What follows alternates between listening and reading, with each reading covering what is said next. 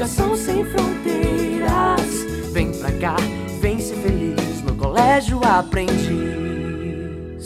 Eu sou o professor Rafael Andrade, de redação, e nesse momento quero falar com a turma do primeiro ano do ensino médio. Quero lembrá-los também que estamos passando por um momento de isolamento, mas não de ócio. Por isso, as gravações desses áudios. Lembrem-se também de lavar sempre as mãos, de cuidar dos idosos, de principalmente não saírem de casa. Bem, nós nesse primeiro momento do semestre, para a primeira unidade, estamos estudando gêneros textuais. É, e o gênero específico que estamos estudando nesse momento é a narração. Aquele gênero que nós conhecemos por ter alguém contando algum fato, contando algum, algum acontecimento, na grande maioria das vezes já aconteceu. Já usei várias vezes como exemplo na sala de aula o futebol. Quando o jogo está acontecendo, o, o narrador está contando ali para quem está assistindo, para o telespectador, os fatos daquele jogo. Então ele pode até no máximo prever um lance, um toque para outro jogador ou alguma, ou alguma coisa, mas essas narrações sempre vão acontecer predominantemente com relação a fatos que já aconteceram, fatos que estão no passado. Né? E algumas características desse gênero textual, que é a narração, é que eles que o que sempre tem na narração é espaço, tempo, personagem e enredo. Espaço, tempo, personagem e enredo. Essas características formam aquilo que nós chamamos de verbo. Né? O verbo na narração ele está predominantemente, ele está predominantemente no pretérito. E aí nós temos o pretérito perfeito, o pretérito imperfeito e o pretérito mais que perfeito.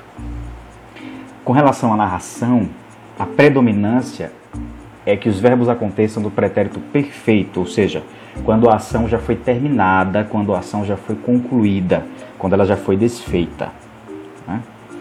O pretérito perfeito ele é mais usado, pois marca a sua confirmação do ato no passado, a certeza do acontecimento daquilo que o narrador está narrando.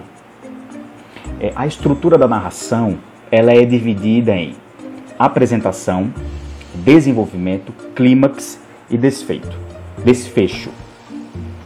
Na apresentação, o narrador começa a introduzir ao leitor ou ao ouvinte o que será apresentado no texto. O desenvolvimento é quando o leitor começa a se envolver com o texto. O clímax é quando acontece um teor de, de mistério, de dúvida, que que prende o leitor nesse texto. O desfecho é quando o acontecimento termina, quando o fato é terminado e na grande maioria das vezes o leitor tem alguma surpresa com relação a isso. Um detalhe também a ser observado são dois tipos de textos narrativos, que é o romance e a novela, que se assemelham muito.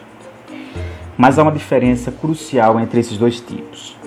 O romance é um texto um pouco mais longo.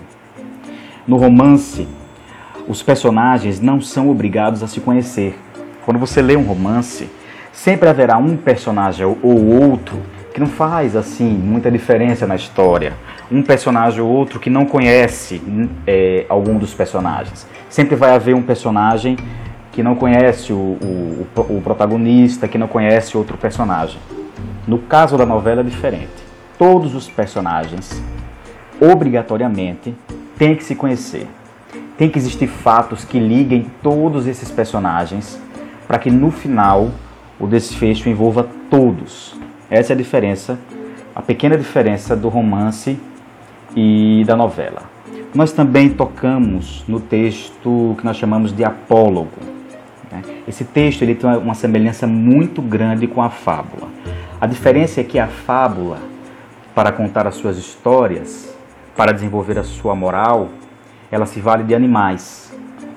A fábula usa conversas e acontecimentos entre animais. No caso do apólogo, essas conversas e esses acontecimentos acontecem com objetos, como por exemplo um giz que está discutindo com um quadro. ou uma cadeira que tem uma discussão com a mesa. Essa é a característica principal do apólogo.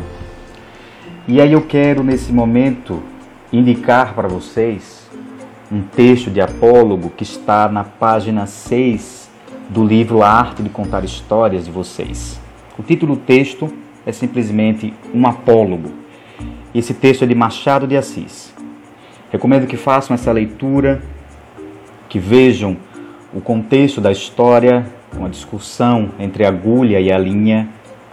Esses dois personagens discutem a importância de cada um na roupa que está sendo tecida e peço que vocês possam refletir um pouco com relação a esse texto.